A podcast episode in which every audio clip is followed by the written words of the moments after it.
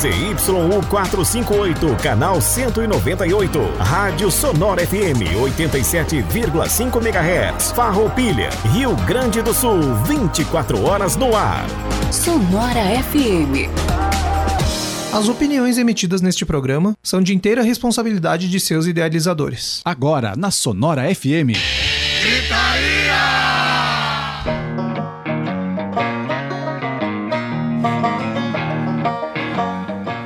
Muito boa noite, meus amiguinhos da Sonora FM. Tá no ar mais um programa Gritaria aqui no 87.5. Agora há pouquinho ali no playlist Gritaria vocês escutaram Entretantos Uma Vida Inteira para Sonhar, banda Dorian, que vai estar aqui conosco no segundo bloco numa entrevista. Música Dias Cinzas, Johnny Cash, I Got Stripes, Love Me Like a Reptile, Motorhead, Sangue Latino Secos e Molhados, Charles Grow do Lou Reed, que essa não rodou. Tava na lista, mas não rodou. Fui traído agora aqui pela lista. Lembrem-se de seguir o programa Gritaria nas redes sociais, facebook.com barra programa Gritaria e no Instagram, arroba progr- programa Gritaria. Programa é boa. Ah, e mande mensagem pra gente via WhatsApp também, pelo 549-9930-6504. Além daqui do 87.5, a gente também está ao vivo pelo site radiosonora.com.br, no aplicativo da Sonora FM e nas lives nas páginas do Facebook do programa Gritaria e da Rádio Sonora. Hoje no programa, a gente, no segundo bloco, como eu já mencionei, vamos ter a entrevista com a banda Dorian, de Sapucaia do Sul.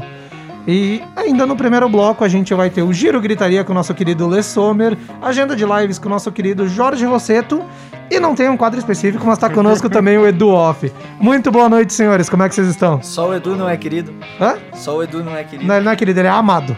Amável. Amável. Querido. Como é que vocês estão? Cansados já, que é quinta-feira, como estávamos comentando, né? Mas. Primeira é que quinta-feira que o Jorge vem e. E tem um Tempo tá- bom. Tem um tempo ameno.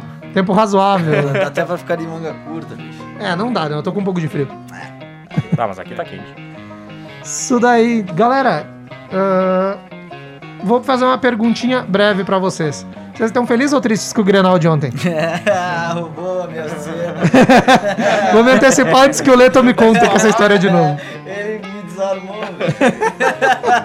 Acho que aqui tá todo mundo feliz. Tá todo mundo feliz o aí. único que, que estaria triste não tá aqui hoje. Curiosamente, Meteu lesão pra nós. Luan Oliveira, Meteu um lesão, dia depois do conseguir Grenal, o cara bravo. tá em casa, tá, disse que tá doente. Vamos acreditar no atestado que ele apresentou pra gente. Senhores, qual que é o destaque inicial de vocês, começando pelo da minha direita pra esquerda, Edu. Bom, vamos lá, boa noite. Eu queria mandar um abraço pro amigo Lennon Chaves e o pessoal da Quintal Supernova. Quintal Supernova. Que estão sempre participando com nós na página. Vai, eu fui garantir que eu não tinha errado. Quintal Supernova. certeza. Quintal Supernova. E essa semana rolou o anúncio que o, que o Lennon vai estar assumindo a bateria. Massa, meu. Então todo sucesso aí pra. Todo sucesso do mundo. O Lennon tem Pra lá. uns 200 projetos, velho. Tem, tem. Muito bom. Não, Tem. não para quieto. Manda bem pra. É caralho. Isso aí. E as portas do Gritaria estão sempre abertas. Com certeza. Que precisar e a gente puder ajudar, a gente tá aí. Muito massa, velho. Eu vou partir então para pro meu destaque de hoje, que é apenas uma frase, uma reflexão aí pra ficar pro pessoal, porque essa frase desde que eu descobri ela, eh, eu uso ela pra minha vida assim de todos os dias.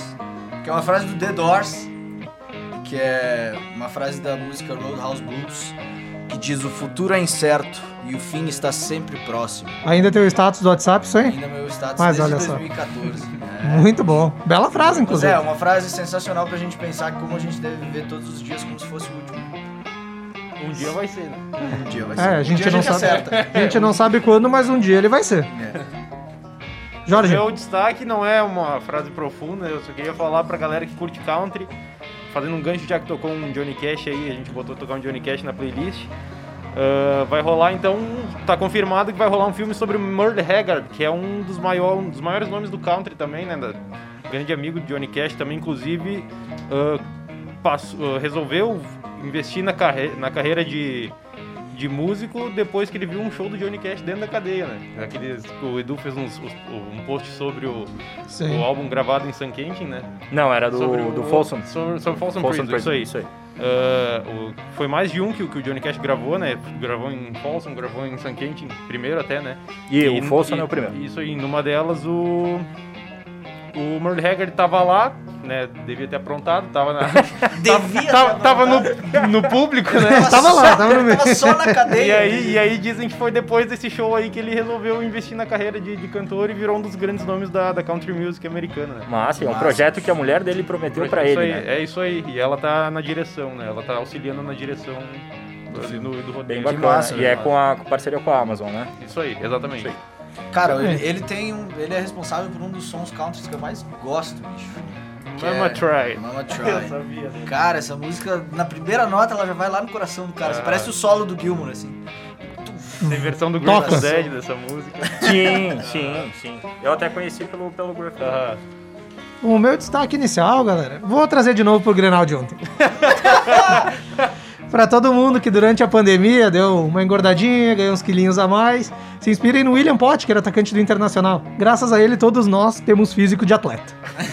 Então, fiquem, mirem nele, se ele tá bem, a gente tá bem também. Bolsonaro é um fisiculturista. Vou te largar no Saúde confronto atleta. junto com o Macalossi pra fazer essas piadinhas. Eu posso ser o sombra. Vai ser o do Louro José do. É, eu posso ser só o sombra. Eu fico assim só fazendo piada pontual. Tinha uma vez no quadro, não sei se ainda tem, que eu nunca assisti um mais você, Ana Maria Braga e o Louro faziam uma competição de piada, uma charadinha, um tinha pontuação, largar a charada, outro tinha que adivinhar a resposta, né? Vamos fazer, botar o Leico Macalossi e fazer um quadro desse aqui no Gritaria. Como assim tu nunca assistiu mais você? Na Globo, não. Nunca, nunca nenhum episódio, nem de nenhuma temporada. Não, mas a minha irmã, que hoje tá aqui nas câmeras, a Bárbara, chamava ela de Dona Maria Braga. Dona Maria Braga. Levamos pro Giro Gritaria. Vambora, vambora, rapaziada. Passando o giro aqui então, em 1952, nascia Vinnie Vincent, um dos guitarristas que o Kiss teve aí na sua longa jornada de vida.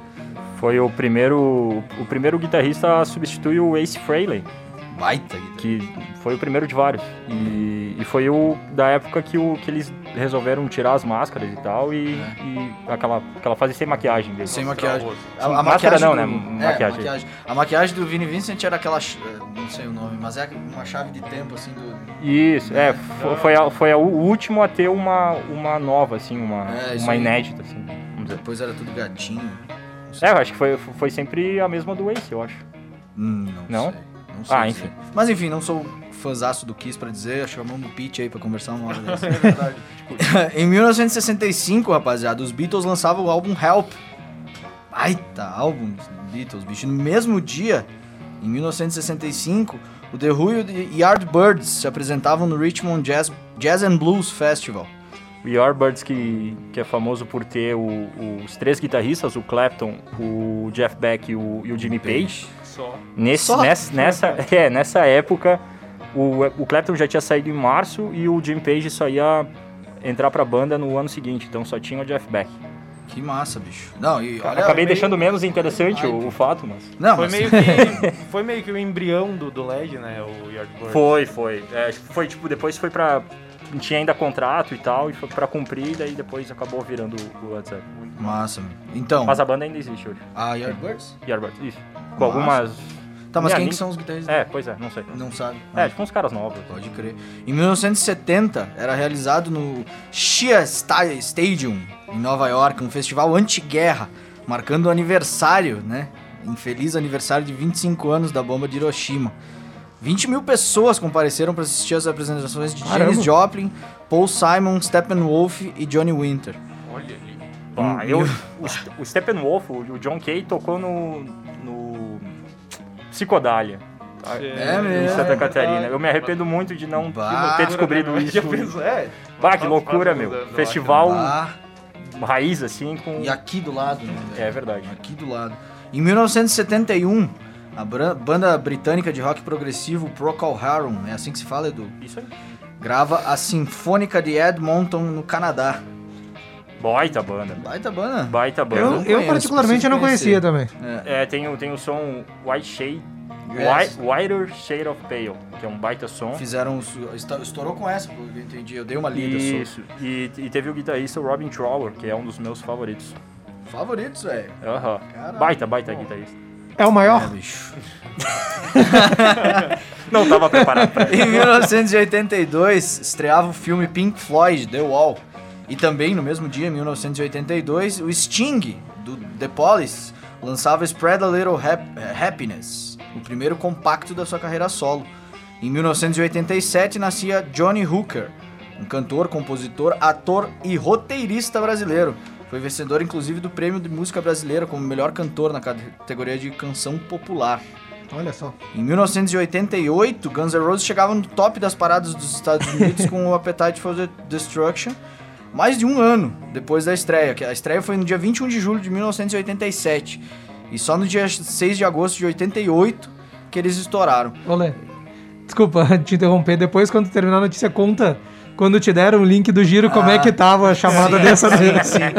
É, mas pra galera entender mais ou menos como é que foi o Appetite, cara, eles, eles lançaram, né? Eles gravaram e lançaram singles com It's So Easy, Wel- Welcome to the Jungle e um tempo depois com Sweet Iron Mind. Quando chegou Sweet Iron Mind foi que pegou na, na cabeça da galera. Mas olha só, olha, olha o que, que esse álbum tinha, velho. Tinha Night Train, Mr. Brownstone, Paradise City, My Michelle, You're Crazy, Anything Goes, Rocket Queen e mais umas três músicas que já não é tão relevante pra mim, eu não coloquei, mas olha só! Não é relevante pra mim, não vai pra lista. Aí tu pega tudo isso que eu falei agora, e mais Sweet Iron Mind, Welcome to the Jungle e It's So Ah, Easy, maravilhoso. bicho. É, Diz que, né, Fadado ao sucesso. Nessa pilha de, de som massa, meu, Sweet Iron Mine era. Eles consideravam um som só pra completar o álbum. Eles não Sim. tinham nenhuma pretensão, era um É. som. Eu ouvi simples falar dele. que o próprio Slash não curtia muito. Aham. Que tinha saído de uma jam deles, que o, o, o Slash tava tocando essa escalinha e tal, tava até talvez tava estudando, não sei. E o, o Axel pediu pra ele continuar tocando e começaram a- a improvisar em cima disso e saiu a música, mas o Slash nunca curtiu muito aquela abertura icônica, né? É o álbum de estreia mais bem vendido da história do rock. Ô, louco, bicho. Pois é, bicho. É. Fala aí que o Guns N' Roses. Né, é como é que pequeno. era? Como é que tava? Ah, é verdade. Como é que era a chamada quando, ali? Quando chegou essa essa essa notícia pra mim tava ah, Guns N' Roses Agarra o mundo. agarra o mundo pelo rabo. Eu fiquei, ué, o que, que que isso quer dizer? Mas enfim, né? A reação Nada- do Sommer do grupo foi a melhor hoje de manhã. Tá, mas aí. O que? O que que isso quer dizer? Nada que uma pesquisada não, não nos ajude. É, Mas vamos lá, segue então. o baile. Em 1966, no dia 6 do 8, o Ed Vedder e o Chris Cornell faziam Jane junto com os Ramones no último show do- da banda Ramones. Eu queria abrir um adendo aqui porque a gente teve uma conversa bem massa com um parceiro nosso hoje, o Jason. E ele nos passou várias informações massa dos, dos Ramones. O nome dessa turnê aí, do último show, era Adios Amigos. E, cara, ele, ele, ele nos abriu muita, muita informação que eu não sabia. Que inclusive eles pararam no auge, né? Eles estavam no auge da carreira deles quando eles pararam a banda. O, o primeiro a morrer veio, veio a falecer uns anos depois só. Ficou um hiato assim. De tipo, não vamos voltar. É, 96, 2000. é Próximo praticamente. Mas enfim. Eles pararam no auge porque eles queriam ser lembrados como uma banda boa. E não uma banda que continua tentando ser boa. Porque a maioria dos, dos vocais altos das músicas durante shows e tudo mais, quem tava fazendo era o CJ, não era mais nem o Joey. E também as complicações com linfoma, né, foram Sim. deixando a banda cada vez mais ciente que não pra con- continuar, né? E inclusive até depois desse show, desse último show, diz que o desente- desentendimento e o clima tava tão ruim assim que eles nem, nem tchau não se deram no final do show, assim. E na carreira deles, no total foram 2.263 shows na carreira deles. E além dessa, desse lance todo de, de querer parar no auge e do linfoma do Joey, dizem que tem, teve uma briga entre o Joey e o Johnny Ramone por uma mina lá. Envolvendo Sempre mulher. tem mulher no meio das brigas desses caras. A, a letra Sempre de tem. KKK Took My Love Away, inclusive, dizem que é uma provocação do Joey pro Johnny. Agora, se é verdade, também ninguém, ninguém sabe. Em 2003, lançaram um álbum tributo, onde tocou Red Hot Chili Peppers, Metallica, Rob Zombie, Marilyn Manson, Kiss, Ed Vedder, Garbage, Green Day, The Pretender, Rancid, Offspring, Tom Waits, Frusciante e mais umas 3, 4 bandas. Que não são relevantes pra ti, tu não botou na lista. tipo isso. A Ramones influenciou uma galera. Influenciou uma galera, cara. O, o punk rock em si, ele, ele enriqueceu muito a nossa música. Inclusive o rapaz que tava com nós há duas semanas atrás aqui, né? Sabe? Com certeza. Duda Calvin. Com certeza. E o, o, o, o- o punk rock, ele deu essa, essa cara de repetição pra música que o pop tirou do, Sim. do punk rock. que é, uma, é, um, é um lance que gruda na cabeça do cara, bicho. É um loop em repetição, assim, que fica na cabeça do cara. E uma curiosidade, o nome Ramone, né? Porque todos eles se chamavam Ramone. Sim. Didi Ramone, CJ Ramone, Johnny Ramone, Joey Ramone. É, O nome Ramone veio de uma descoberta do Didi, que era um nome falso que Paul Didi Paul McCartney usava pra se hospedar nos hotéis e ninguém sabia que era ele, era Paul Ramone. Olha só. E era, foi, foi daí que o Muito perspicaz da, da parte do povo. ficou convidado o Jason pra vir fazer um especial Ramones com nós aí. nos Assim como já veio o Serginho aqui, aí, com vai certeza, vir o né? Fez Jason futuramente. Os dois eram da, da Akinator, Akinator. né? Uma das... Talvez a maior banda punk, bom, pelo menos na nossa geração, acho que É, a maior na banda nossa a geração, gente sem tinha É aqui, né? difícil quem Sem saía na noite em Farroupilha e não soubesse quem era Akinator, né, cara? É, isso aí era massa. Mas então, seguindo aí, rapaziada, em 2004, o Misfits, né, a banda Misfits, o Glenn Danzig, anunciava reunião com Doyle Wolfgang von Frankenstein. Muito difícil falar. Doyle Wolfgang von Frankenstein. Não, foi. Beleza. Professores Glenn americanos. Danzig era o vocalista, né, do, do Misfits, que depois teve, teve carreira solo, um baita artista, tem muita música, muita composição. Inclusive foi ele que ensinou a- o Doyle a tocar muita música também. E cara, Mother pra mim, por exemplo, que é uma música autoral uh, solo dele, é uma das melhores músicas que eu- da minha vida. eu escutei muito no GTA, velho. É? o Glenn Danzig, a Mother. Ah, Mother. ah, No GTA, qual dos né? GTAs, Lê? Qual dos GTAs que tu do ouvia? San Andreas. Ah, Qual rádio? Eu tava pensando Na- nesses dias, é, meu. Rádio X. A de É, quem for jogar- eu não Não, essa, amigo. Mother? Quem- Não era na... Não, era a Red X, eu tenho certeza. É, era X porque eu olhei esses não dias. Fica, fica a dica Não. pra quem for jogar Não, GTA San Andreas, né? Rádio X, indicação jogo- do é, É, nós tínhamos que fazer uma música pauta boa. sobre a, a trilha sonora Do GTA, Não só é absurdo, E se né? a gente vai fazer sobre a trilha sonora do GTA, tem que fazer sobre o Tony Hawk também. É verdade, É certeza. verdade. Ô, A enfim, Tony Hawk jogos, eu 2. acho que a Global joga. Olha aí, ó. É, o- Surgindo pauta durante o programa, que coisa muito linda. jogo que me fez fixar no jogo é por causa do soundtrack, nem tanto do jogo. Verdade. De, de verdade. Cara, pra te ter uma ideia, a música que é do da Stone Temple Pilots, que é uma das minhas preferidas, que é Sex Type Thing, Ah. eu descobri jogando Gran Turismo 2. Eu também. É, verdade. É- essa daí. enfim, enfim, rapaziada. Continuando aqui no mesmo dia, em 2004 também, ah, morria Rick James. Eu pedi aí pra, pra, pra nossa bancada levantar do que, que ele tinha falecido.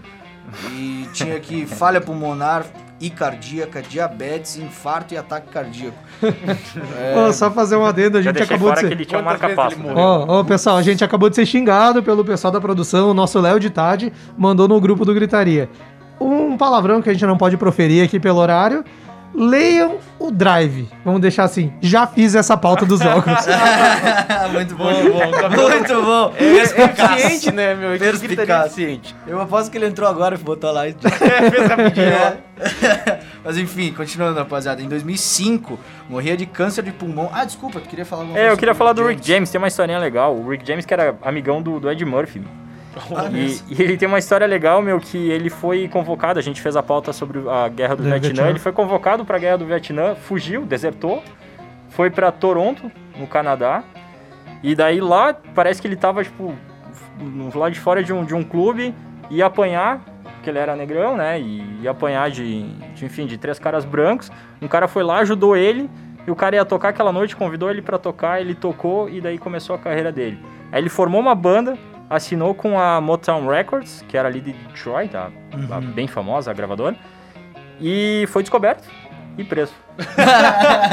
por, E por- preso. Por, desertar a guerra. Ah, Ah, que claro. Aham. Ah. Inclusive, meu, Ed Murphy tem uns, uns stand-up dele do início da carreira, da carreira Sim. dele como humorista que são muito bons, velho. Tem no YouTube, bota lá o Ed Murphy legendado e tal. É muito, o cara era muito engraçado. E é muito, velho, é tipo da década de 70, Ah, né? Um muito negócio assim. antigo, muito Aham.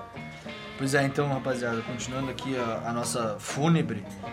Em 2005, morria de câncer de pulmão Carlo Little, primeiro baterista dos Rolling Stones. Ele tocou com os Stones no- nos anos em 63 e depois recusou o convite do Brian Jones para se juntar definitivamente à banda, né, fazer acontecer. ah, alegando assim, cara, eu não posso, não posso ficar porque eu preciso ganhar a vida. Eu sou profissional e vocês são semi-profissionais. Ah, ok. Cada um com sua opinião. É, no fim da vida aí É, o, o, deu ruim. o Carlo aí terminou ah, tendo uma padaria e, e- e ganhando dinheiro de algumas músicas autorais dele. E pra finalizar o nosso giro, então, em 2013, o Jason Newsted, ex na, na época ex-baixista de Metallica, lançava o álbum debut dele, Heavy Metal Music. Ele saiu em- do Metallica em 2001 e lançou esse álbum em 2013.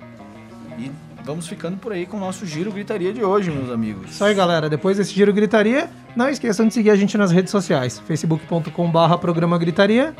No Instagram, arroba programa gritaria. Tem o nosso Spotify, também programa gritaria. O canal no YouTube, que vai uns vídeos cortados pra lá. E também tem o WhatsApp do programa, caso queira mandar alguma mensagem pra nós, fazer o programa com a gente. É o 54999306504. E também as lives rolando no Facebook da Sonora FM e do programa Gritaria. A Karen Flores está mandando aqui que. Ah, eu perdi qual o contexto que ela mandou, mas ela disse que já gravou fita cassete sem selo. Tinha três discos caros pra caraca. e o Cassiano Silva, Jorge Gato demais. E o Covolão Marcelo concordando. Yes! Yes! yes, é ótimo. Então, já que o, o gatão da mesa do dia ali, o nosso galã Jorge Rosseto, a agenda de lives como mesmo. De máscara é fácil, cara. Né? Tipo pica-pau. então vamos lá, as lives que eu separei. Amanhã, sexta-feira, Elton John de novo fazendo aquele lance de passar uns os shows antigos dele no YouTube. Então, às 16 horas, é só ir no YouTube dele que ele vai estar passando um show dele na- ao vivo na Turquia. Ao vivo não, né? Na época foi ao vivo agora, né? É um show dele na Turquia em 2001. Vai ter de novo o Festival de Inverno Rio 2020. Às 19 horas vai, vai ter início e dentre os, os músicos vai ter Marcelo D2 tocando. Vale a Nossa. pena conferir. Marcelo D2 que tá fazendo live direto no Twitch. Não sei se, Ah, se ele é. ainda tá fazendo, mas ele Eu tava, falei que o. Twitch é uma ferramenta que a gente tem que experimentar. velho. Com certeza, bicho. Ah, o Gabriel, o Marcelo Gross também tava fazendo umas lives, uns pós-lives no, no Twitch também. Ele tava fazia as lives dele no Instagram, ou às vezes no YouTube, depois ele fazia uns pós-lives e a galera se juntava lá no Twitch. É bem Pessoal se bacana. adequando à tecnologia. É, não, pois é. É, né? tipo, e a do D2 fica bem intimista, assim, ele, ele, ele conversa, ele troca uma, troca ideia de ideia. bacana. Ah, isso é massa. Enfim, enfim, o Caetano Veloso vai fazer uma live, né? Acho que é a primeira dele, ele ficou ficaram um tempo insistindo pro cara fazer. Sim. Então vai ter uma live na sexta-feira, amanhã, é do Caetano Veloso às, às 9h30 pela Globoplay. Provavelmente é pago, eu acho, não sei. O serviço do Globo... A Globoplay é pago. É, É pago, pago, né? É pago Então, o serviço. pra quem tem o serviço, né, vai ter Caetano Veloso às 9h30. Pra quem não tem, usa o site meio paralelo que tu consegue assistir lá. Aqueles meio Dá, dá sapos. umas curvas na internet. e a galera Arroba tá Polícia Federal. Isso aí. Então no sábado, dia 8, vai, ter, vai rolar o Festival de Inverno de novo, 2020. Vai ter Detonautas, en- entre as bandas, né? Vai ter Detonautas, vai ter Barão Vermelho. E era pra rolar um Raimundos, mas o Digão pegou Covid e vai ter que se. Ele pegou e tá se recuperando. Mas ele, parece. ele tá acreditando no Covid, o Digão? Não sei, né? As últimas dele, ele vai saber. O Digão é o do. É o que É o que tava brigando com o Caniço lá. do- É isso aí. Que brigou com o Rodolfo, depois virou amigo do Rodolfo e brigou com o Caniço. Não, não, mas é o cara que falou que a gente tá experimentando com o comunismo. Essa agora. daí, é isso essa aí, daí. Então, como ele, o Raimundos acaba- vai acabar saindo, ele tá se recuperando no caso, né, segundo a- ao site lá, ãh, e só não vai participar porque ainda não foi liberado pelo médico. Então tiveram que tirar o Raimundos da, da live e daí o Barão Vermelho e o Detonautas vai se, eles vão se juntar pra fazer uma jam e Olha vão só. tocar Charlie Brown, vão tocar Raimundos, vão tocar Legião, essas coisas. Vai ser às 15 horas do sábado. Essas coisas, essas bandas, essas- como tu quiser chamar. Eu deixo, eu deixo do modo todo mundo entenda. Então vai ser às 15 horas do sábado, então, esse Festival de Inverno Rio 2020. Vai ter no domingo, como o Lê pediu pra, pra mencionar, Zeca Pagodinho, às 13 horas da tarde, um dos grandes da nossa música brasileira, né? Com certeza. Uh, César Menotti e Fabiano também, a 1h30 no YouTube. O Lê pediu. É, César, é bom. Cara, eles os são, caras eles são são um dos poucos bucha, bons do. Ah, do- do- va- desse vamos, sertanejo tudo bem, novo, vamos né? deixar passar. Não que a gente escute, ser- eu não escuto muito sertanejo. Ah, eu mas, escuto um tipo, pouco, o mais antigo, assim. Desse não mais- precisa se explicar. Desses- É. não, mas eu acho interessante, porque desses mais novos, tipo, tem coisas. Tem artistas que são muito bons mesmo, não Sim, são só. sim. Apadrinhados pelo Bruno Marrone, né? velho. Olha aí, ó. Deu um jeito de falar do Bruno Marrone aqui. Bruno Marrone é o Ozzy do sertanejo, pro Lê. verdade, é verdade. É verdade. Tu- Num, num certo panorama eu concordo com o que tu disse agora. Ok. Segue o baile. Vai ter Blitz também, que é uma banda muito antiga brasileira, às 15 horas no YouTube. Muito antiga, foi tipo uma das primeiras de um movimento, né, aqueles, né, de um rock nacional ali pelos anos 80. Blitz, Blitz era a banda do. É isso aí, aquele cara da grande família, que é um ator, que é ator. é Ah, o sei quê. Não, não. O mecânico lá. Mesquita. O Evandro É, Mesquita. coisa- Evandro Evandro Mesquita. Mesquita. Exatamente, ele é vocalista dessa, dessa Eu banda. fiquei imaginando o Marco Nanini de vocalista. banda. Nossa. Popozão. O Agostinho. o Ben Solo. Ah, segue o, segue o baile. No dia 13 de agosto, às 19h30, vai ter Guilherme Dias acústico no Estúdio K-Sound no YouTube. É só procurar Estúdio K-Sound, Estúdio K-Sound, tudo junto, né? Com S no início. Que vai ter o nosso camarada aí de Farroupilha fazendo um som acústico lá no estúdio do nosso camarada Girardi. É isso aí por hoje. É Ah, isso eu, aí? eu queria só, só lembrar que o Clube do Blues da Serra Gaúcha tá fazendo live toda terça-feira, ah, que é uma parceria entre o Mississippi e a plataforma My Talent Live, comandada pelo batera Pedro, Pedro Strasser, Strasser, vulgo Big, Big Pig. E rola Big todas as 8h30 Vulgo na, Bet, bet. nessa plataforma My Talent Live que eles estão eles estão monetizando as lives e com 99 centavos, então para assistir e dá pra dar umas Sim, umas dá uma ajuda gorjetas, pro, umas pro artista, né? umas A tips Twitch pro... também tem essa, Ah, muito massa. essa ferramenta. Ó, vamos pro. Twitch, Ah, daí a massa. galera ajuda a gente massa. também. Isso, esse clube, o clube da Serra, Ga- o clube do blues da Serra Gaúcha já fazia toda terça-feira no Mississippi, agora via live. Muito bom. Isso daí. Nossa. Rapidinho, a gente já tá quase chegando no intervalo ali, faltam uns 4 minutinhos para as 10 horas da noite. Vamos às notícias da semana. Duas notícias bem rapidinhas aqui. A primeira, This Snyder, ou Snyder, não faço Snyder. ideia. Snyder, Snyder. obrigado. né? Reforça que o novo álbum do ACDC terá guitarras de Malcolm Young. Nossa. Ele diz, sou fã original do ACDC. Original. O que, que ele quer dizer com isso? Eh, Que não é falsificado. Descobri a banda na Austrália Obrigado. antes mesmo delas visitarem os Estados Unidos. Eu fui ver a formação clássica, Cliff, Brian, Angus, Phil. Ver a formação clássica sabendo que eles usaram, na verdade, músicas com o Malcolm. Então, na prática, você tem a banda inteira nesse disco. É insano pensar isso. É Ele é um dos cara. maiores fãs do ACDC que eu conheço. É, um, é insano. Já tomou mesmo, cerveja cara. desse dia? Não, eu ganhei uma cerveja desse DC e deixei fechada, velho. Queria- Ganhou, ganhou uma amizade. É, e ganhei uma amizade. O Luan, que não tá aqui hoje, cara, eu conheci ele com ele fazendo anedotas sobre a cerveja desse DC.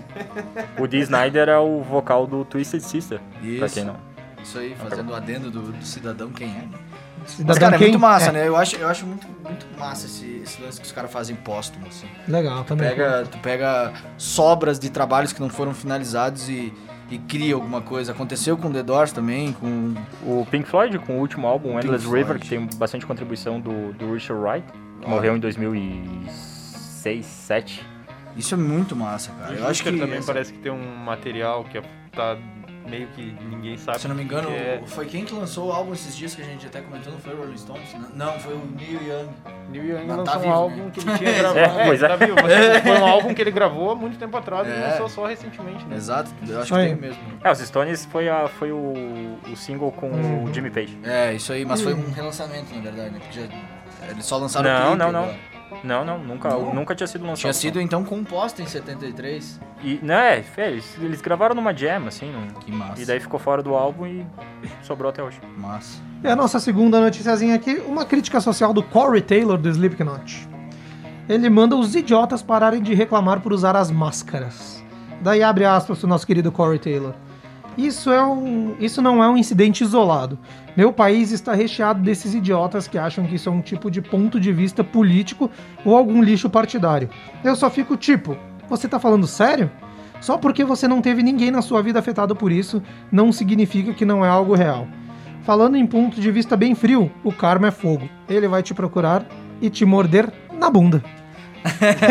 Com certeza ele falou nessa entonação. É, ele falou calmo, assim, sereno, que nem eu. Imagina, Então, um pouco. push my fingers. Mas eu já, Ah. já faço essa crítica do Corey Taylor pra todo mundo aí que tem uma restrição, que andar no centro da cidade sem máscara, sem algum tipo de proteção. É. tu- O que ele disse ali, que o karma pegue vocês e morda na bunda. Cara, e, ele, e ele é parâmetro pra falar, porque ele fazia até show de máscara. Show de né? máscara, mas ele, ele tá- fala na matéria que saiu ali que ele usou uma máscara de quase 8 quilos, assim, segurando e tal, o- durante duas horas no show e não tirou, e os caras ficam uma mascarazinha de pano ficam reclamando pra usar. 8 quilos, eu acho que isso aí tá mentira. são 160 mil mortos no- nos Estados Unidos. O Brasil tá- 97 hoje. 97. O pessoal tá falando em voltar às ligas de futebol americano. E o pessoal ainda não tem estados que ainda não, não ah, obrigaram o uso de máscara. Então, a princípio, vai rolar jogo com o público. Cara, que, que a gente e, diz sobre e de todos isso, os né, discursos cara? possíveis de 200 países no mundo, a gente foi copiar, se espelhar exatamente no pior deles. Pois é, né? como se, não- como se estivesse ótima a nossa situação. Brasil e Estados Unidos têm um terço das mortes do, do mundo inteiro e é, um 14 avos da população mundial. Ah, e Verdade, o pessoal não tá nem aí, né, cara? É complicada a coisa. O que, que dá pra dizer sobre isso? Dá pra dizer que a gente vai encerrando o primeiro bloco. Sabe Não- o que dá pra dizer sobre isso? O quê? O futuro é incerto E o fim sempre está próximo. Isso aí. E lavem as nunca. mãos, usem álcool gel e usem máscara. E se mirem no William Potker para aparecer atletas. Sigam o programa Gritaria nas redes sociais. facebook.com barra programa Gritaria, no Instagram, arroba programa Gritaria, e manda mensagem para nós pelo WhatsApp, pelo número 54 999 30 6504. A gente vai no intervalo rapidinho, dois minutinhos, a gente já tá de volta, não sai daí. Participe da programação da Sonora FM 9 9648 2795. Salve, salve galera! Todas as terças-feiras, a partir das 21 horas e 15 minutos, temos nosso encontro marcado aqui na Sonora. Programa Gás Total com DJ Bulim, o melhor das décadas de 80, 90 e 2000. Conto com a tua audiência.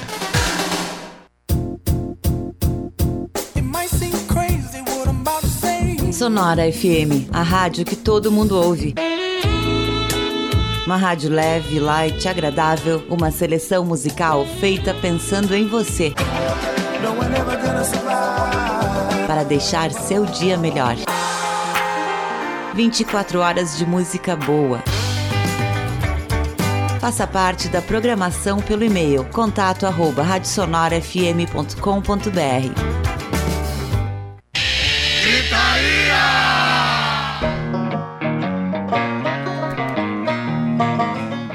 Rapidaço, nosso intervalo, a gente já tá de volta com o programa Gritaria aqui na Sonora FM no 87.5. Segundo bloco agora é dedicado para entrevista com a banda Dorian. O pessoal já tá conosco na linha aí, muito boa noite. Estevam, Boa noite, tudo bom, pessoal? tudo certinho? Tudo Opa. ótimo, graças a Deus. Estevam, ah, boa noite, a Jean que tá falando aqui do programa Gritaria. Sejam muito bem-vindos a conosco aqui. Infelizmente, por causa da pandemia, de forma remota, né? Mas quem sabe no futuro a gente faz todo mundo no estúdio ali. Primeira pergunta, certeza. primeira pergunta que eu queria, não é uma pergunta, é uma solicitação pra ti. Gostaria que tu apresentasse a Dorian pro público da Sonora FM e do programa Gritaria, contasse quem são os integrantes e quem que tá aí contigo e um pouquinho da história de vocês. Opa, hoje estou só eu aqui representando na banda que os, os garotos estão ocupados cuidando do nosso próximo clipe, do nosso próximo single que vai sair logo logo aí. Eu sou o Estevam Benac, o vocalista da banda.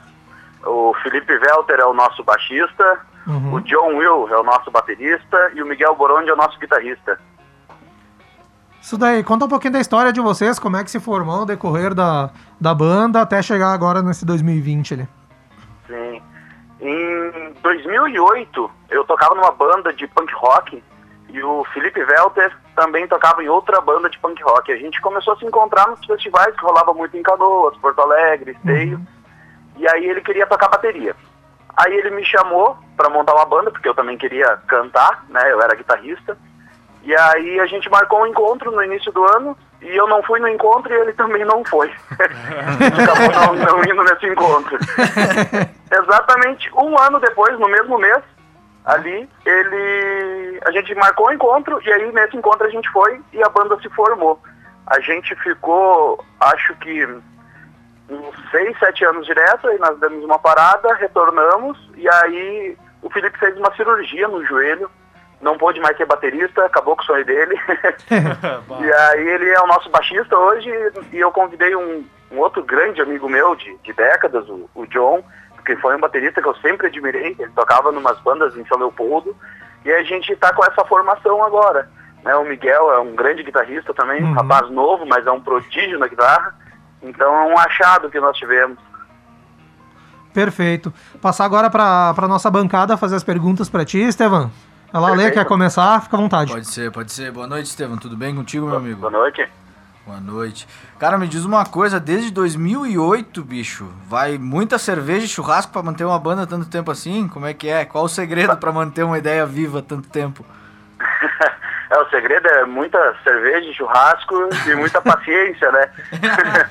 Mas é uma família, né? Sem essa união que a gente tem, esse espírito de coletividade, de, de manter, querer seguir em frente, querer fazer diferente. A gente sempre diz que a gente vai mudar o rock nacional, né? A gente não quer reinventar a roda, mas a gente sabe que a gente tem algo diferente a oferecer. Com certeza. Né? Que parece que tudo já foi dito, mas tem muita coisa que a gente precisa falar, que as pessoas não estão falando novamente, porque a história Sim, é cíclica, claro. né? Nós estamos vivendo coisas que se viveu há mais de 100 anos. E É. parece que o, o rock agora, não de uma forma geral, claro, mas tomou uma postura meio conservadora e outros estilos estão fazendo a parte de contestar que o próprio punk que vocês estavam falando antes Sim. tinha, né, aquela coisa direta. Então parece que o rock perdeu um pouco isso e a gente está tentando trazer isso de volta, junto com muitas outras bandas da região que a gente conhece, que são nossos amigos, né? Com Sim. certeza, cara. A gente sempre também comenta aqui no programa o quanto a gente sente falta, o quanto a cultura carece de, de bandas que botem o dedo na boca, né? Que botem o dedo na boca, não. Que botem o dedo na cara. Que digam o que tem que ser dito. se atrapalhou. Me atrapalhei. O dedo na boca? Pois é, de onde saiu isso? bicho? Mas Não, enfim, é essa aí, atitude, é, né? Contracultural. direto, né? É. Acho que faz muita falta isso.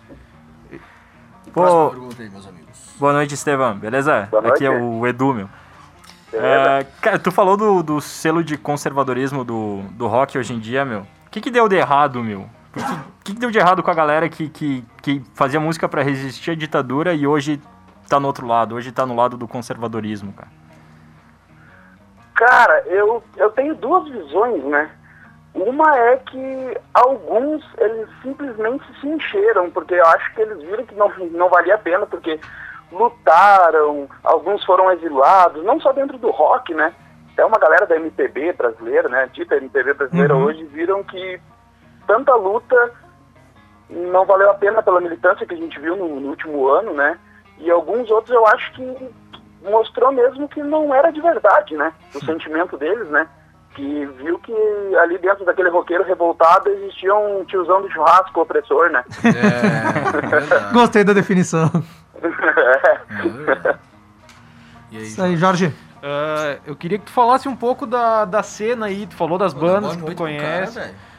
Sim, já dei boa noite quando ele entrou. Olha. Quer me cobrar. não, Enfim. pô, deu Deixa o nosso Eustácio do programa. É, o cara fiscal do boa noite, né? É o hardcore Enfim. do programa. pois é. Eu queria que tu falasse um pouco da cena, se, a, se aí em Sapucaia, de onde vocês são, rola uma cena consistente, rola uma cena que ah, uma banda consegue sobreviver, assim, tipo, consegue, né, fa- fazer... ah, as outras bandas se auxiliam, se rola essa... Ou se é uma cena tipo, mais parada, isso pré-pandemia, lógico. E se vocês costumam ah, participar bastante da cena de Porto Alegre também, que, como vocês são mais próximos ali. Sim. É, a cena é muito difícil, né? Assim, só por ser underground já é muito difícil, né? Uma Aham. banda dentro do próprio, próprio mainstream já é difícil, né? Pra uma banda que tá começando e dentro do underground é dez vezes pior, né? Sim. Ah, a gente, aquela história de ah, carregar os próprios instrumentos, isso a gente nem sente mais, né? conseguir um espaço para tocar, tu sendo hardcore, já não tem muito espaço, né? Os espaços que tem, ah, o som é muito bom, mas a música é muito pesada, não rola de tocar Sim. aqui ou não rola de tocar ali. As bandas, elas têm o costume de se apoiar em Sapucaia, assim, né? Eu vejo outras cidades que não tem tanto isso. Aqui, Aqui. tem uma, uma banda também, grande amiga nossa, Lápis de Sanidade. As bandas maiores, por exemplo, de São Paulo, Dance of Days, o Nene Altra é um cara que, o vocalista da banda, né? Ele ajuda muito a gente, ele Uhum. compartilha coisa, ele faz vídeo chamando a galera para nossa live. Então tem uma união dentro, dentro do hardcore, do punk, existe essa, esse conceito de união, né? Aham. E a gente participou, assim, de quando a gente estava mais ativo antes da nossa última parada, a gente participou de bastante eventos no, no Signos Pub, em Porto Alegre, que até anunciou que vai fechar, se eu não me engano. Sim. E, enfim, com outros produtores de Canoas, a gente tinha uma cena bem forte entre Canoas e, e Porto Alegre, né? Esse aí a gente tocou pouco até, na verdade. E Sapucaia agora tá rolando uma cena legal. O pessoal da Holiday, produtora, tá, tá, tava fazendo muito festival aqui, enfim, Massa. mas por conta de política não conseguiu manter aqui, teve que ir para outras cidades, mais pra Serra, se eu não me engano. Mas a gente, assim, sempre que pode, tá no meio, só que pro rock é difícil, né? É, os bares aí, então, tipo, não, não cooperam muito, não tem muitos bares, tipo, de pubs que toquem rock, Ou, sei lá, é só to preferem tocar mais o popzinho ou O sertanejo. né? Ou como é que é? Sim, é. Os bares aqui da, da região aqui tem, Sapucaia e tal. Sapucaia até nem tem, tinha o, o, o Holiday ali que tocava assim um hardcore, punk e pop. Mas os outros bares eles não, eles não aceitam muito, eles querem uma coisa mais acústica, eles querem um pop, alguns lugares querem sertanejo. Aham. Então tu chega lá para falar de política, para falar sobre religiosidade, para falar sobre contestação social, eles vetam, porque eles querem que a gente esteja em som ambiente, né? Querem E o conforto, né? não existe, a gente quer atenção, né? É. Isso daí. Ah, Estevão, vou te fazer uma perguntinha. Na verdade, eu tenho duas. Uma é complemento da outra. Até peço licença para eles aqui, mas é, é bem, bem direta as perguntas. Tem uma entrevista, que uma matéria que saiu sobre vocês no Diário Gaúcho, recentemente ali, que eles denominam vocês como uma banda com atitude com política, né? Eu queria que tu esclarecesse para o pessoal que está ouvindo qual que é a ideologia política da Dória, o que que vocês acreditam, o que que as letras, a letra da música de vocês faz e o que que vocês estão compondo, qual que seria exatamente a luta de vocês ou as mensagens que querem levar voltado no mundo da política. Sim. Ah, as nossas músicas, ah, basicamente, tá? Todas Uhum. elas falam sobre o indivíduo tentando se colocar dentro da sociedade Uhum. com os problemas sociais, econômicos, né? Político, religioso, enfim, todos esses problemas que calam as pessoas, né? Sim. Então, muita gente linka, né, faz uma associação das nossas músicas como alguma coisa ah, de amor, porque a música que a gente lançou, Dia Cinza, o refrão dela fala: Olhe para dentro está vazio, o seu retrato partiu e o Sim. mundo apenas continuou.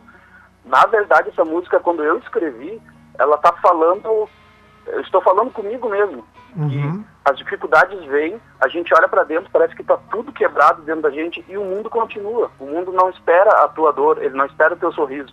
O tempo simplesmente passa, né? E a nossa visão política é sempre pelo povo e para o povo. A gente é que detém o poder. Sim. Ah, a gente não pode ah, ficar nesse jogo do opressor oprimindo e o oprimido sendo oprimido. As grandes revoluções da humanidade aconteceram quando o oprimido deu um basta, disse chega, não vou mais aceitar isso. E aí a gente tem a história dos caras pintadas e Isso. tudo.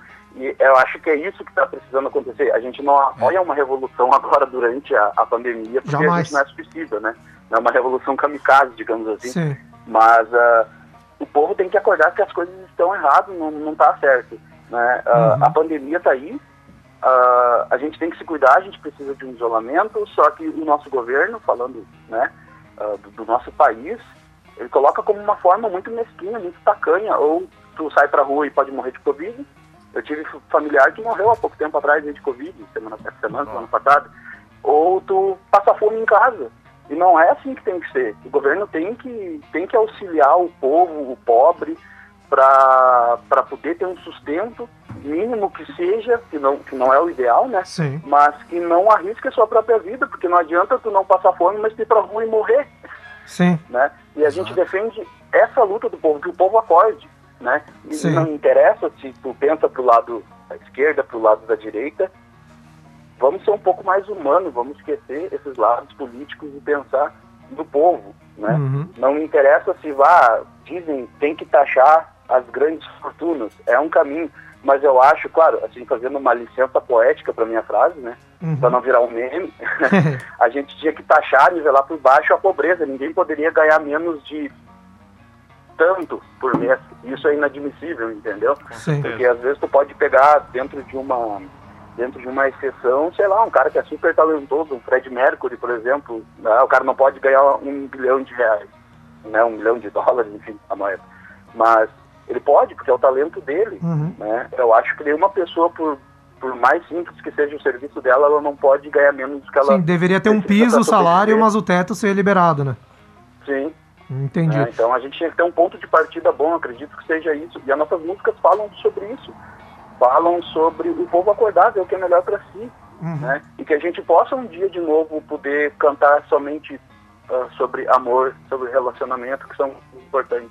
Sim. né? Mas por enquanto eu acho que o mais importante, o mais urgente é a gente tentar fazer as pessoas abrirem os olhos e ver que o poder está na mão delas. Né? Hum, Perfeito, eu tinha programado a segunda pergunta, mas já ficou tudo englobado nessa resposta aí.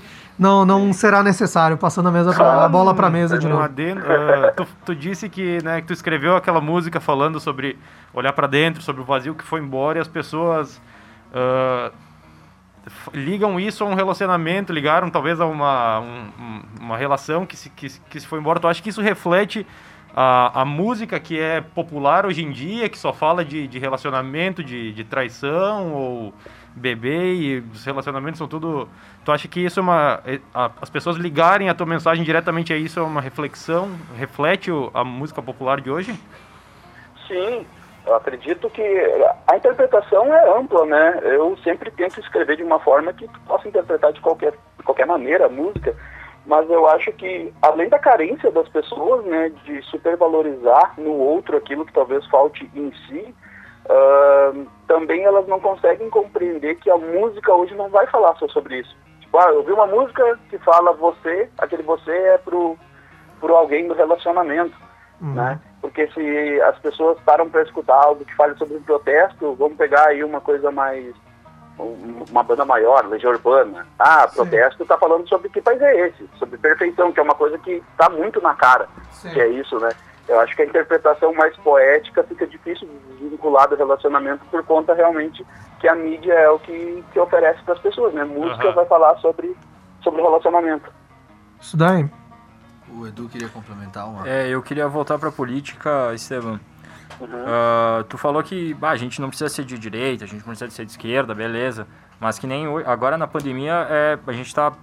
Todo, toda a discussão, toda a crise tá 100% politizada. Ou tu usa máscara e confia na ciência e fica em casa e tal, e tu é esquerdista, ou tu faz exatamente o contrário. Tá tudo rotulado. Exato. Eu queria pedir para ti o quão, se vocês têm essa preocupação, eu acho que tem, que- não sei se tem que ter, enfim, não sei, talvez depende do público de vocês, mas o quão difícil é, o quão delicado é se posicionar politicamente hoje em dia e não, ah, não arriscar perder público, principalmente aqui no Sul. Ah, sim, é, é, é muito complicado isso, né? Porque, infelizmente, as pessoas não veem que tu não precisa ter um lado, né? Uh, tem outra música nossa que será lançada ainda depois dessa que a gente vai lançar agora, que o nome dela é Martelo e Foice, ela- e o refrão dela fala Martelo e Foice, esquerda ou direita, qual a sua orientação? Você escolhe como vai viver e quem decide a sua hora de morrer. Então ela faz uma reflexão de um lado ou de outro. Só que não é assim que funciona, na verdade, né?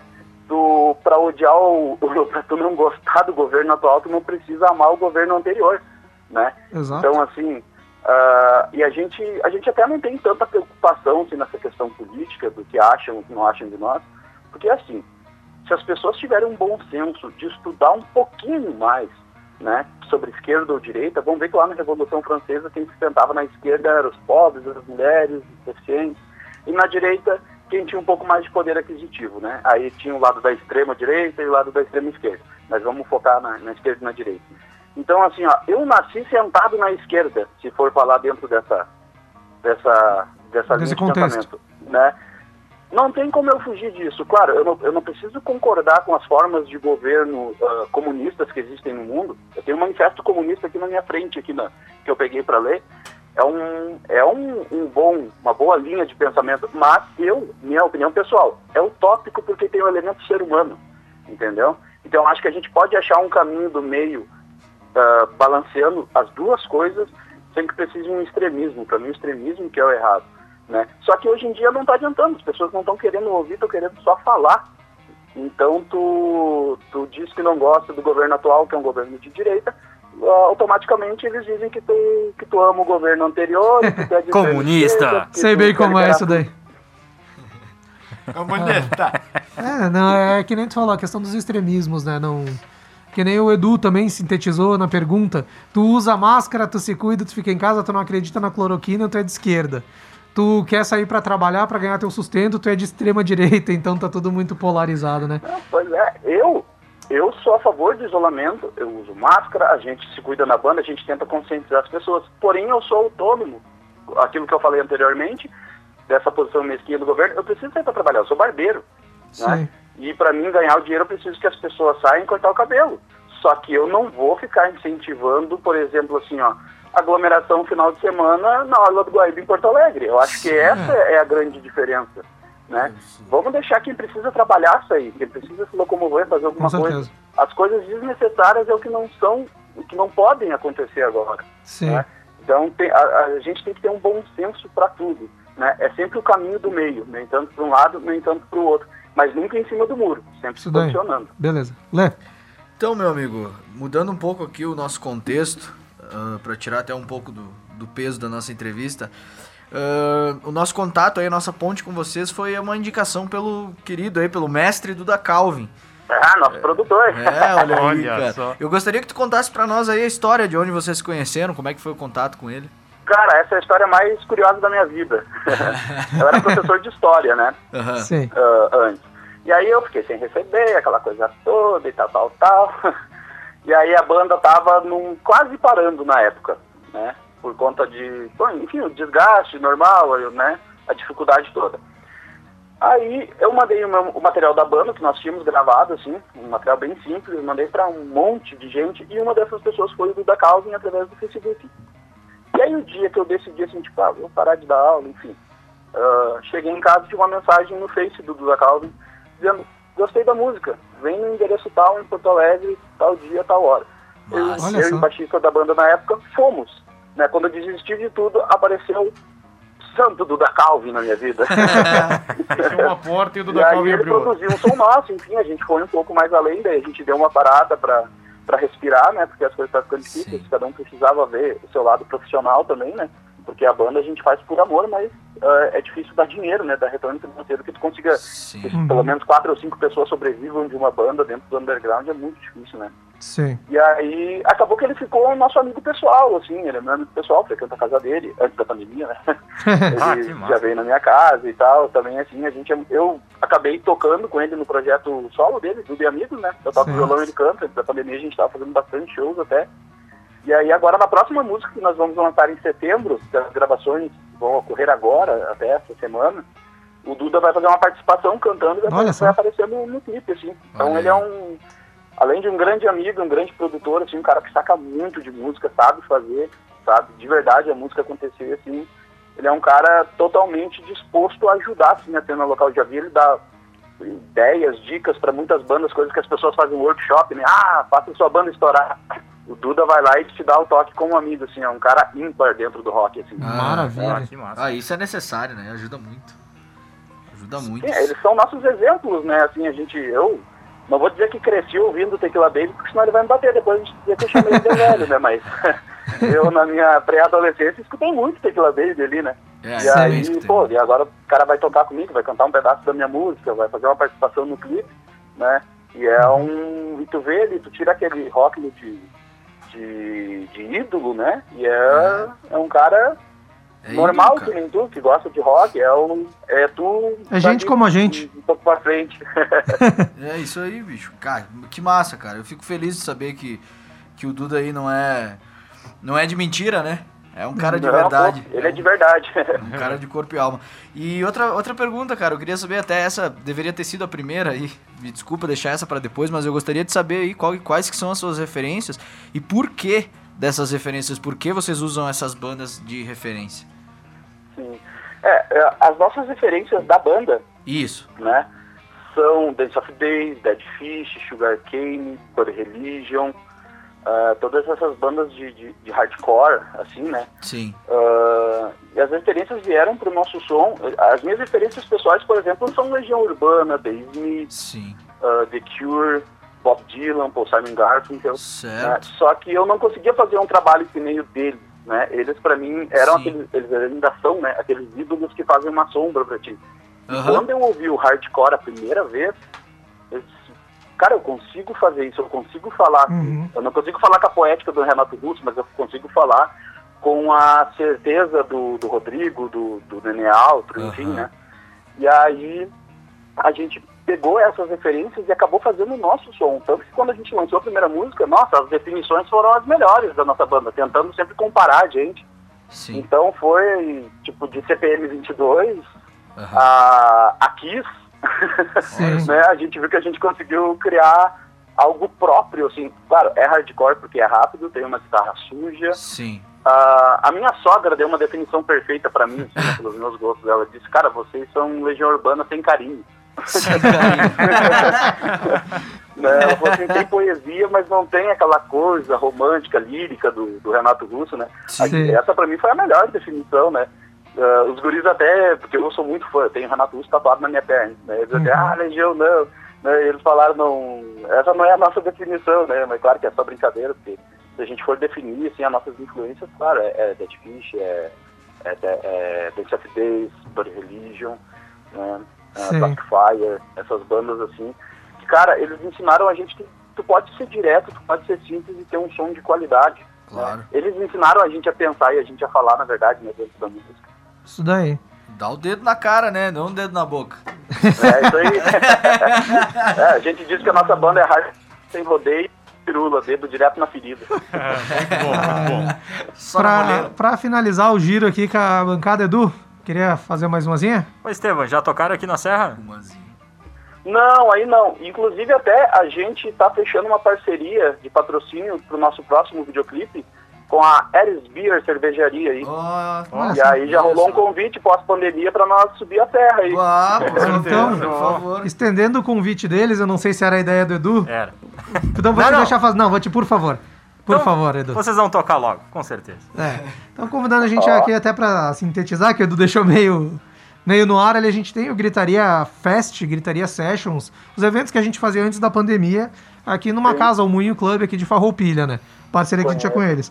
Quando a gente, quando acabar essa pandemia, voltar tudo, estão convidados, a gente vai se falando, queremos vocês tocando aqui em Farroupilha, no Gritaria, pra galera, pro público da Serra ali. Quem sabe não rola uma parceria junto com a cervejaria, todo mundo faz ali e tal. Mas a gente vamos esperar passar essa pandemia e depois a gente faz uma coisa bem bolada ali. Não, contem com a gente aí. A gente vai com certeza, vai ser uma honra pra nós. Massa. É, esse clipe que a gente tá gra vai gravar agora também vai abrir a oportunidade pra gente fazer parte de um festival ah, no Rio de Janeiro. Massa. Massa. né? Acho que vai ser de forma online, alguma coisa assim, mas enfim, abriu as portas pra gente. Então agradecer muito a cervejaria pelo apoio aí. Né? E eu quero mandar também um abraço, antes que alguém me bata, pro Felipe, ba- o baixista da banda, pro Miguel, o guitarrista, pro John, o baterista, pra hum, Fran, amiga do John, pra Yasmin, aluna de bateria dele, uma- vai ser uma grande baterista menina, pra minha noiva, né, a Adriana, pra minha sogra, enfim, pra toda a minha família, pra todo mundo né, que, que ouve a gente, que tá dando esse apoio, e pra vocês aí da, da rádio, que enfim, Bah, obrigado, portas hein, pra Show gente. de bola. Grande É, abraço é todo isso aí. mundo aí. todo mundo cresce junto sempre, né? Isso daí, um apoiando o outro e todo Com mundo pra certeza. frente, né? É, ah, e um grande beijo claro. pra nossa, pra nossa grande amiga mulher do Felipe, que cuida das nossas redes sociais, a Gisele, sem ela também as coisas não funcionariam, vocês não conheceriam a gente. Ah, isso é importantíssimo. daí. Todos abraçados e beijados. Estevam, gostaria, gostaria de agradecer a participação da banda Dória através de ti aqui no programa Gritaria. O convite para uma próxima aí, daí, futuramente, com toda a banda e tal, pós-pandemia, que der para reunir, a gente fa Com volta a fazer um programa futuramente, tá? Em nome, de toda a Perfeito, banca, irmão. em nome de toda a bancada aqui, nosso muito obrigado pela participação e até uma próxima. isso aí, até a próxima, Hardcore. Valeu, Beijo, abraço, valeu, Dória. sucesso. Valeu. Valeu, tchau, tchau. Valeu. Isso daí, galera. Finalzinho do programa, hora do nosso último bloco aqui. Espero que tenham preparado, que não tenham esquecido dele. É o Gritaria Indica. Ou como o Jorge insiste em dizer semana após semana, o Gritaria Indica. Então, como eu gosto de pegar o pessoal de surpresa, vou inverter. Começando pelo Jorge, o Gritaria Indica. Você estava preparado. Droga. Já que a gente mencionou Johnny Cash hoje, eu quero indicar o álbum I Walk the Line do Johnny Cash, né? Que foi um dos álbuns que. Acho que foi o álbum responsável por dar início ao alavancar a carreira dele de fato, né? Sim. Ah, e indicar também o som I Still Miss Someone, que é desse álbum, uma das faixas desse álbum, que eu acho que é uma, a versão melhor é desse álbum aí, eu acho muito massa. Tem mais, tem a Walk the Line também, tem Folsom Prison, mas enfim... Essa Still Miss Someone não é dele, né? Ué.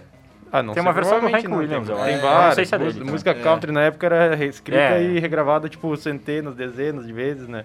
Uhum. Ah, então eu indico o álbum I Walk the Line do Johnny Cash. Isso daí. Muito bem, cara. E eu vou indicar um álbum que eu já falei aqui hoje, o álbum We're a Happy Family, a tribute to Ramones, de Olha só. 2013. 3, 2003. Essa é a minha indicação de hoje. Aquele álbum que eu falei que tem 200 bandas, a Red Hot, Metallica, Rob Zombie, Marilyn Manson, Kiss, Ed Vedder e mais um monte de gente. E vale a pena curtir. Vai, eu queria dividir o meu Gritaria Indica em duas. À vontade. Eu queria, primeiro que, a partir de hoje, por 72 horas, o show do R.E.M., ou Ram, R.E.M. Isso, em Gla- Glastonbury, no festival Glastonbury, de 1999, vai ficar no ar por 72 horas a partir de hoje. Muito Massa. massa. E E eu show queria indi- histórico deles. É verdade. E eu queria indicar pra quem não viu ainda o programa de semana passada, que foi maravilhoso. Pedir licença pro Etienne. Duda Calvin. Foi o melhor programa que a gente já fez. Duda Calvin ficou em segundo. É isso aí. E. Queria mandar um abraço. Eu tenho três parabéns pra fazer. Vai, faz aí. Vai lá, tu pode fazer o que tu quiser, Edu. Um pra Luana Lemos, que participou do programa Muito semana A passada. Luana tá me zoando, inclusive, na live, elogiando o meu penteado aqui, mas tudo bem. Vou deixar passar essa daí. Vou deixar passar. A Neiva Gorla também, boa noite, queridos, Ela mandou. tá feliz, cara. Ela tá Boa feliz, noite, ela mano. tirou 10 no TCC. Olha, Isso, Merecido. parabéns, ia Lu. falar isso aí. Oficialmente formado. Oficialmente Olha só, formado. hein? Ou não oficialmente, mas enfim. Passou no TCC, tá formado. E eu queria mandar um parabéns pro Jean, que conseguiu mencionar o Júpiter Maçã, a história do Júpiter Maçã com a Amy no, no programa de semana passada. Muito obrigado. E o Sommer, que não deixou um programa passar sem mencionar o Ozzy. Eu vim usar no último momento, E velho. olha agora, o- íamos passar sem Ozzy, Edu mencionou o Ozzy. e assim seguimos. O, o meu indica, eu vou fazer uma dobradinha com o Jorge. Opa. Ele falou do Walk the Line do Johnny Cash. Eu vou recomendar o filme, então. Walk the Line em português. Não sei por que foi traduzido pra Johnny Johnny June. Não, tão sei por que não, não não, ficou não, ruim. Mas a Walk the Line é, sim- é bem Walk simbólico, the Line né? é simbólico, tem toda a história da música e tal, do, do Não ia ficar álbum. uma ali. tradução legal. É. É, se eles traduzissem a Walk the É. Line, não ia Não, legal. poderiam manter o nome em Walk inglês. Line, Poderiam manter o nome em inglês aqui no Brasil, mas naquela época estavam na onda de traduzir tudo, né? Então fica a indicação Muito filme. massa, muito massa. Walk the Line ou Johnny Com procuram. o Joaquin Phoenix, né, vencedor do Oscar. Ou Joaquin. Phoenix. Verdade, verdade. Baita todo. E a Reese Witherspoon. Eu só fiquei triste de uma coisa nesse filme, que eles não retratam a, a, a época ali do Man in Black, que foi a parte mais icônica do- da carreira do Johnny Cash, no meu- na minha Sim. opinião. Eles retrataram só o Ring of Fire ali, o Walk the Line, e morreu naquela história de amor, né? Acho que Inclusive- eles podiam ter retratado muito mais coisas. Até por isso a história de amor que aqui no Brasil virou Johnny June. Inclusive o Waylon Jennings foi foi como é que se diz quando o cara faz o papel de foi interpretado pelo filho dele, Shooter Jennings. Olha só. Ah, que opa. na quem assiste The Ranch, quem gosta, acho que aqui todo mundo assiste. The Ranch da Netflix. Tem a aquele som da o som de abertura da série Mama Don't Let Your Babies Grow Up to the Sim. Cowboys. É uma música do uh, Waylon Jennings com o Willie Nelson. Uhum. E na, na série ela é, ela é gravada por Shooter Jennings e Lucas Nelson, os dois filhos dos, dos cantores originais. Muito Isso massa aí. a série. E já fica a recomendação, The Ranch, mas massa, muito bem boa massa. série também, estrelada pelo Ashton Kutcher. Ou Ashton Kutcher. O Kutcher, que nem o Luan diria. Com essa do Ashton Kutcher, a gente vai encerrando o programa Gritaria dessa semana. Queria mandar um abraço para todo mundo que acompanhou a gente em todas as maneiras possíveis, live, FM, site da Sonora, Telepatia. telepatia, sinal de fumaça que o Luan tá mandando pro pessoal aí. Galera, nosso muito Depois obrigado. que a gente falou do Grenal, o Lua foi dormir. O Luan foi dormir, ele desistiu. 10 minutos de programa, o Luan abandonou.